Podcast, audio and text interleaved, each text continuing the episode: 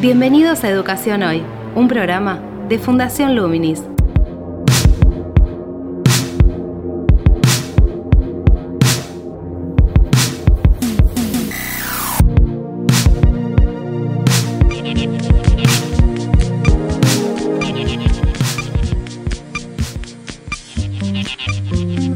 ¿Qué tal? Soy Gabriel Latorre y estoy dando comienzo a Educación Hoy, el podcast que realizamos desde Fundación Luminis abordando diferentes temáticas de educación en Argentina y en el mundo. En el programa capítulo de hoy vamos a abordar cómo podemos desarrollar la alfabetización digital, temas que están tan presentes en el mundo actual y que hacen también al futuro en cuanto a su desarrollo exponencial, me refiero a Big Data, a la inteligencia artificial, a lo que implica dejar una huella digital en cada clic que hacemos en alguna pantalla de todas las que con las que interactuamos cotidianamente, sea el celular, sea una computadora, cómo funciona un algoritmo, es decir, todo lo que implica el desarrollo de la ciudadanía digital en torno a nuestras acciones en el ámbito de la virtualidad y que tiene una incidencia directa también en la materialidad concreta, en lo que sucede en nuestra realidad cotidiana en cuanto a los objetos con los que interactuamos, en cuanto a la economía en la que estamos insertos, en cuanto a los temas que modifican condiciones de vida en nuestra realidad y que circulan en los medios. Toda esa relación hace, como decíamos, a la ciudadanía digital, a una formación ciudadana en un contexto de una sociedad global. Ahora, cuando hay un 63% de pobreza infantil, con muchísimos chicos con necesidades insatisfechas en contextos urbanos, semirurales y rurales también. Cuando esa densidad se concentra en algunas zonas del conurbano fundamentalmente, ¿Cómo se trabajan estos temas? ¿Cómo se inserta en este mundo global, como decíamos, a chicos que parten de una línea de largada muy por detrás de quienes ya pueden afrontar esas temáticas porque tienen toda una serie de referencias y de condiciones de vida resueltas en, sus casas y en sus familias.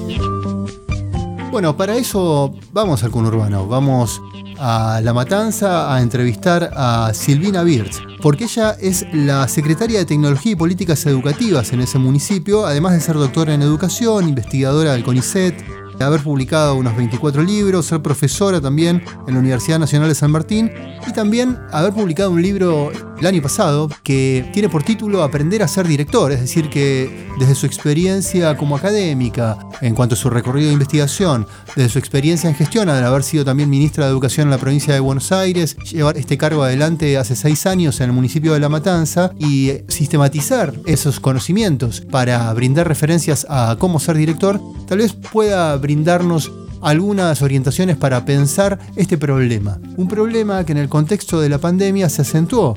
Pasamos abruptamente de la presencialidad a la virtualidad en el ámbito de la educación y se potenciaron las carencias, ¿no? Las carencias de acceso a dispositivos, por ejemplo, de acceso a conectividad y por ende de acceso a información y por ende también de acceso a mantener un vínculo educativo con un docente, por ejemplo, con los compañeros. Hablo de escuela secundaria, de primaria. Bueno, todo esto que estamos mencionando lo trabajamos en la entrevista, lo vamos desarrollando en la entrevista con Silvina Birz. Así que sin más introducción, les propongo que la escuchemos. Actualidad en Educación Hoy. En un contexto de un 63% de pobreza infantil, ¿cuáles te parece que son las estrategias desde la educación que pueden nivelar un poco esa situación de base desde el contexto formativo? Mira, lo primero que te diría es que la pobreza no se resuelve solo con medidas educativas. Las medidas educativas pueden colaborar de alguna forma, pero la pobreza se resuelve desde una mejor distribución de los ingresos. Respecto de lo educativo, claramente lo que necesitamos son escuelas que tengan libros para cada chico, útiles para cada chico, que haya ocho horas de clase en lugar de cuatro en primaria y cinco en secundaria como tenemos en la mayoría del país, que haya infraestructura edilicia adecuada y por supuesto en la secundaria haya tecnología. Todo esto sumado a formación continua de los docentes y oferta de capacitación y además esto ya no es solo para el 63% de los chicos que están por debajo de la línea de pobreza, eh, sino para todo el país en general.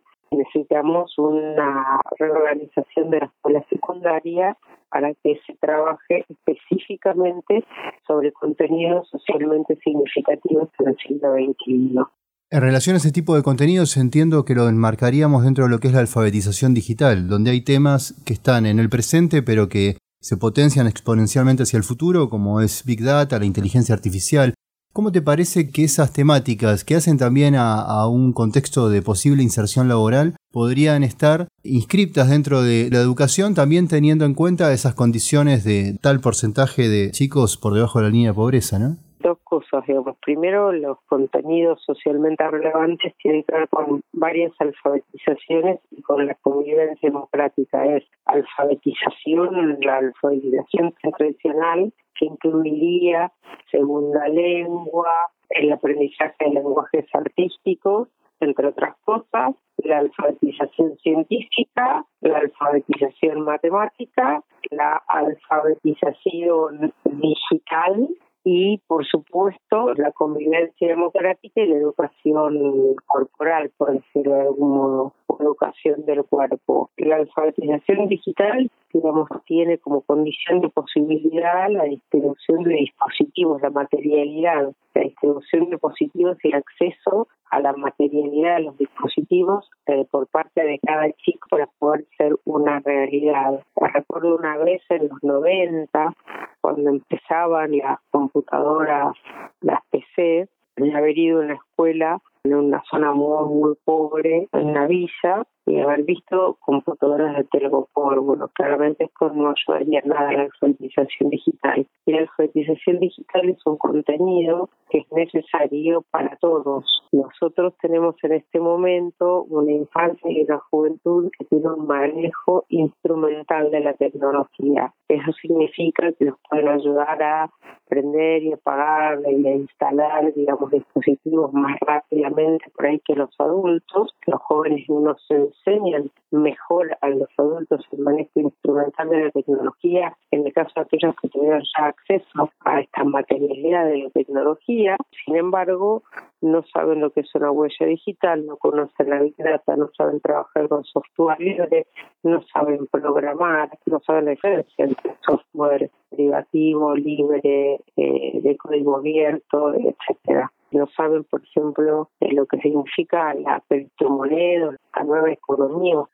Así que me parece que tenemos que incorporar estos nuevos contenidos, pero varios nuevos contenidos. Matemática, por ejemplo, también se tiene que enseñar de un modo mejor y lo mismo sucede con las ciencias, tanto naturales como sociales. El tema, especialmente en la secundaria, es que la secundaria está dividida por materias, por disciplinas con horarios muy rígidos, con profesores que corren de una escuela a otra, esto por lo tanto no puede hacer seguimiento a las trayectorias de los alumnos y todo esto debería entrar en esta reorganización de la escuela secundaria que debería hacerse con todos los consensos del caso, incluyendo a los actores políticos, sindicales de la comunidad educativa, etcétera. Siendo que ese proceso de, transformación de la escuela secundaria es algo que está postergado o tiene sus dificultades de, implementación, más allá de experiencias aisladas en diferentes provincias. Transversalmente, siendo que, vos tenés un cargo en el cual sos la responsable de las estrategias educativas en el municipio de La Matanza, ¿cómo se puede trabajar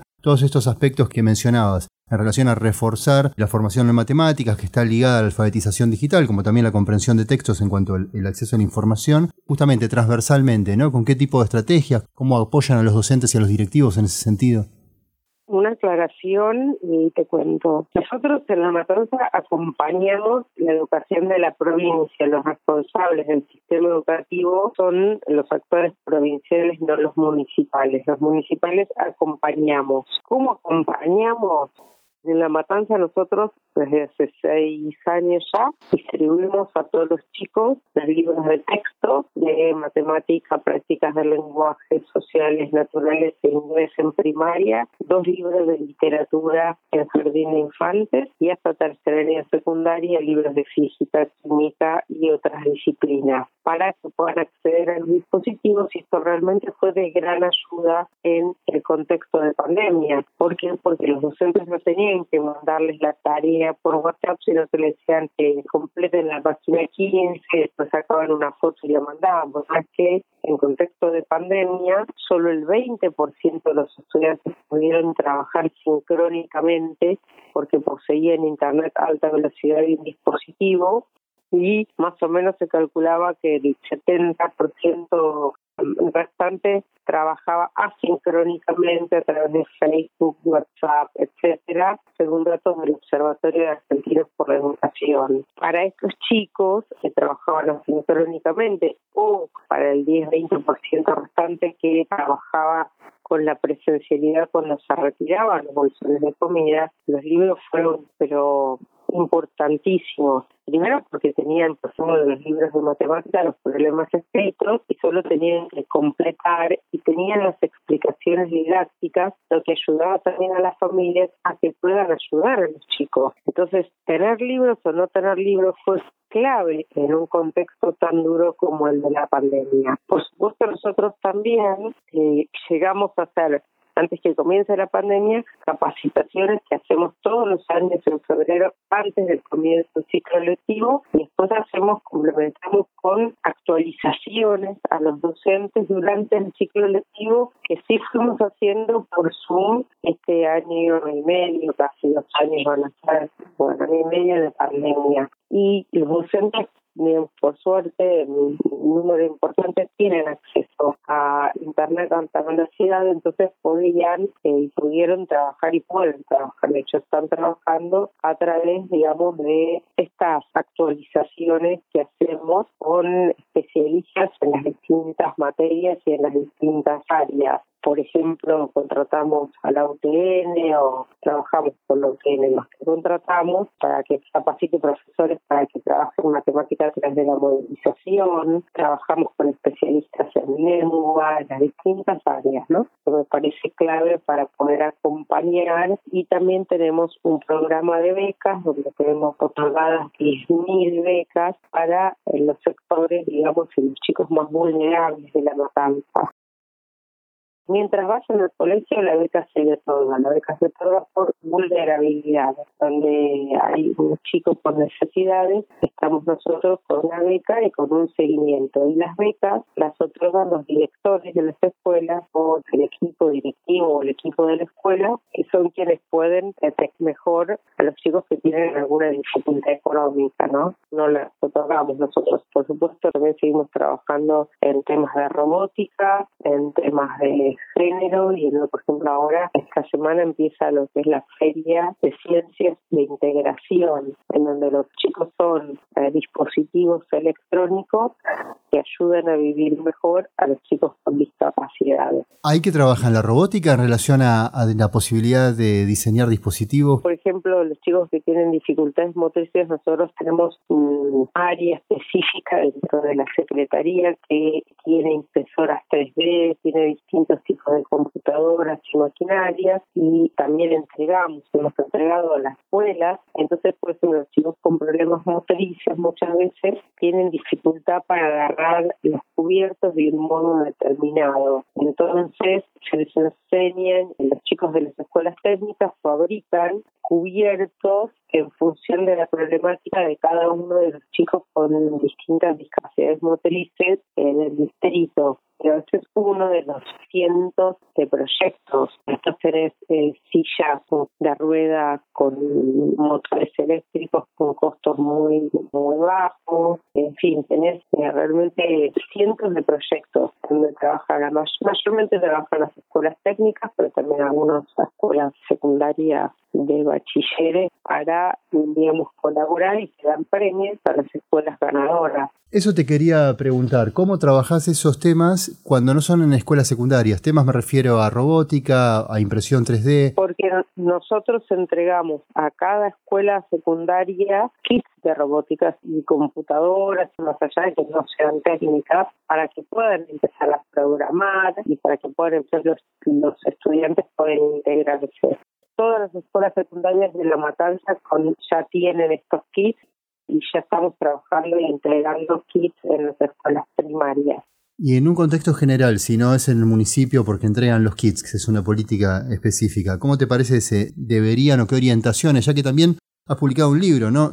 En relación a orientaciones a directivos. Allí trabajás algunos de estos temas, digo, orientaciones para un directivo que está en una escuela secundaria, no entregan los kits en su municipio, en su comunidad, y de alguna manera está la inquietud de poder trabajar esto justamente porque surge muchas veces como una demanda a estas temáticas de adolescentes que están ya pensando más que seguir en la universidad, tal vez e insertarse en un contexto laboral, lo que no implica que después no puedan estudiar una carrera de grado o un instituto. Pero hay necesidades, ¿no?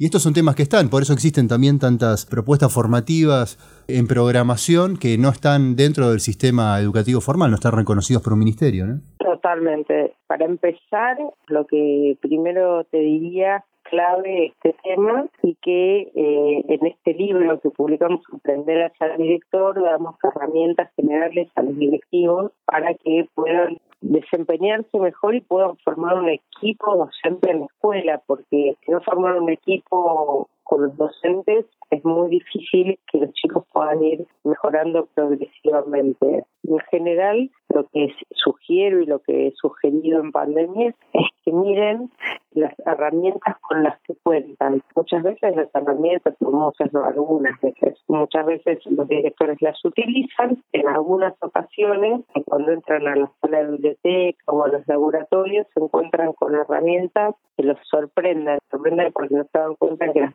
tenían o porque no se dan cuenta que las podían entregar a los chicos como computadoras o muchas veces libros para que los chicos puedan trabajar en sus casas. Obviamente no contenidos de tecnología, en el caso que tengan solo libros, pero sí contenidos de comprensión lectora y traducción escrita en áreas como físico, química, que son claves y me parece que deberían articular con todos los centros de formación profesional que hay en, en todos los distritos y en todas las zonas de la Argentina. Me parece que son valiosísimos, están desperdiciados, que tienen estas herramientas, también pueden articular con las propias escuelas técnicas de los distintos distritos, pero me parece clave que vayan pensando que pueden y que no, porque hay veces que no pueden y no pueden, o sea, no, no, no tienen las herramientas y no las tienen. Por eso es tan importante este diseño del que te hablaba al principio de políticas uno a uno en la entrega de dispositivos que colaboren a la alfabetización digital. Vos mencionaste ahí el tema de la comprensión de una consigna, es decir, que sería también como una instancia previa a poder trabajar tanto instrumentalmente como en el marco de un proyecto, ¿no? Con tecnologías digitales. Es decir, saber qué hacer en función de una consigna. Eso implica la comprensión lectora, es decir, vamos una instancia más atrás. Claro, exactamente. A ver, hay uno primero que las consignas estén bien redactadas. Cuando uno está resolver un problema en matemáticas, muy importante que el docente redacte bien la consigna. Por eso los libros de texto son tan interesantes, porque están hechos por especialistas, revisados, y todas las consignas están bien redactadas. Los chicos también tienen que aprender a redactar consignas. Y esto como claro digamos, la matemática es matemática, pero es también comprensión lectora como condición necesaria para la resolución de problemas matemáticos. Y me parece que muchas veces, históricamente, en mi época, cuando nosotros éramos chicos, uno nos daban problemas que tenían o a los que les sobraban datos o a los que les faltaban datos para resolverlos. Y me parece que todo este tema es clave en la enseñanza de la matemática, pero en el aprendizaje en general de los chicos, ¿no? Me parece muy importante centrarnos en el tema del aprendizaje, de qué aprenden los chicos, cómo aprenden a hacer un seguimiento de los tiempos las formas de los aprendizajes de los estudiantes. Ahí estamos trabajando también sobre la cuestión de los libros que, que mencionás recurrentemente, es decir, el contacto con, con el libro, incluso previo al acceso a una tecnología digital. Y mencionaste una política de entrega de libros que supongo viene sosteniendo ya hace un tiempo. Hace seis años, sí. Bien, bueno, entonces, ¿qué resultados ves en relación a eso cuando muchas veces en, en los contextos familiares no hay una biblioteca en el sentido que no hay una referencia del hábito de la lectura o las referencias culturales que implican desde la lectura sea de literatura o, textos eh, de divulgación científica, por ejemplo? Dos cosas. Una mini aclaración que es que creo que los libros y la tecnología tienen que ir en simultáneo. Y la segunda, que nosotros hemos hecho una mm, evaluación externa del programa que hicieron profesionales de la Universidad de Lanús a cargo de Nerio Neirot, que es justamente doctor, doctorado en evaluación de proyectos sociales y ahí vos vas a ver claramente, digamos, puedes ver claramente el enorme impacto que ha tenido el programa en el aprendizaje de los chicos, en las familias, eh, justamente que no tenían acceso a, no tienen acceso a la biblioteca porque están, digamos, en una situación, como vos dijiste, de pobreza y vulnerabilidad. Desagreguemos enorme, ¿qué significa eso? ¿Qué hay ahí adentro de ese enorme resultado? Que han mejorado los resultados, eh, primero en cuanto a la posesión de libros en la familia, en cuanto a tiempo de lectura de libros en la familia y en lo que han explorado resultados de pruebas nacionales como la posesión de libros ha mejorado los resultados de aprendizaje. Esto se ve no solo en Matanza, sino que es un clásico en todas las pruebas internacionales como las TERCEN o las pruebas de la UNESCO, que muestran que si tienen libros, el puntaje es bastante más alto que en aquellos lugares donde los chicos no tienen libros. No hay ninguna ciencia en esto. Esto es eh, lo que te di toda la bibliografía internacional y nacional sobre el tema, la diferencia entre poseer y no poseer el libro. El informe está público en la página web de la Universidad Nacional de la NUS.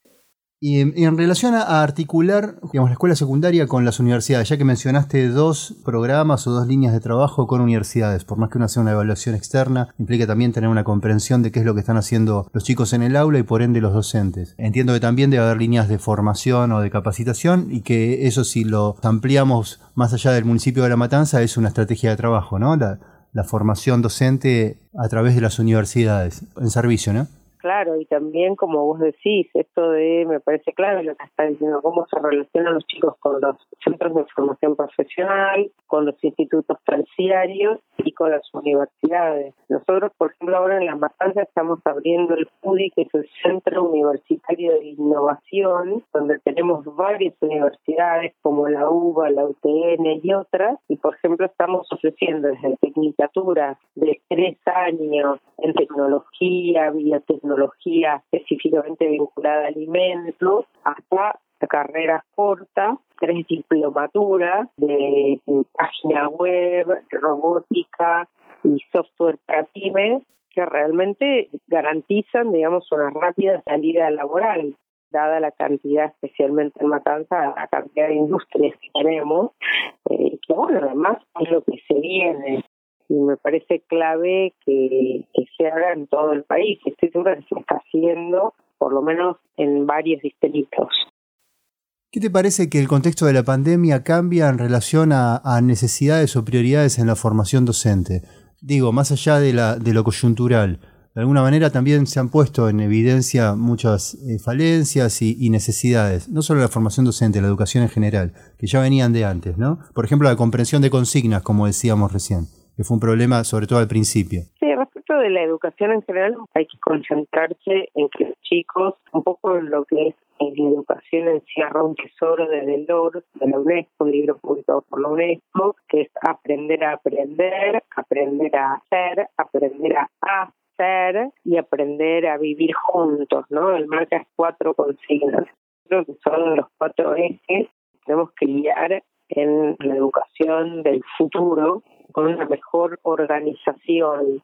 Me parece que esto en general. En la formación docente en particular, creo que hay que, digamos, también tener en cuenta este tema de la organización de la formación docente y hay temas que deberían incluirse más allá de la pandemia, ¿eh? pero vinculados a temas de relación con la comunidad, cómo se generan acuerdos, consensos, cómo se llega a ser director, cómo se trabaja en equipo, eh, temas de programación para que los docentes puedan enseñar a los estudiantes porque si no vamos a tener estudiantes que no van a tener los docentes que les puedan enseñar esta, alfabetización digital, por ejemplo. ¿Qué relación encontrás o visualizás o te parece prioritaria trabajar en lo que es la alfabetización digital y la formación ciudadana? ¿Qué vínculos ves ahí? Todo tipo de vínculos. De hecho, hay autores como Cobo que hoy están hablando ya no de un capitalismo, sino de un neofeudalismo digital, digamos, en términos tecnológicos, por la acumulación de riqueza de las grandes empresas tecnológicas. Entonces la formación ciudadana nos tiene que servir para que Internet sea aquel gran sueño que teníamos en la década de los 90, que lo que tenía era garantizar más democracia, porque Internet y demás pueden garantizar más democracia o pueden convertirse en saber para unos pocos. Entonces me parece que tiene todo que ver. La ciudadanía pasa hoy por las redes. Por ejemplo, distinguir una noticia verdadera de la falsa hace a la formación ciudadana. De hecho, a, todos nos ha pasado que vemos noticias y por un segundo creemos que son verdaderas y son noticias falsas. Y que dice, ah, ¿cómo puede ser esto? te das cuenta que no, que era falsa.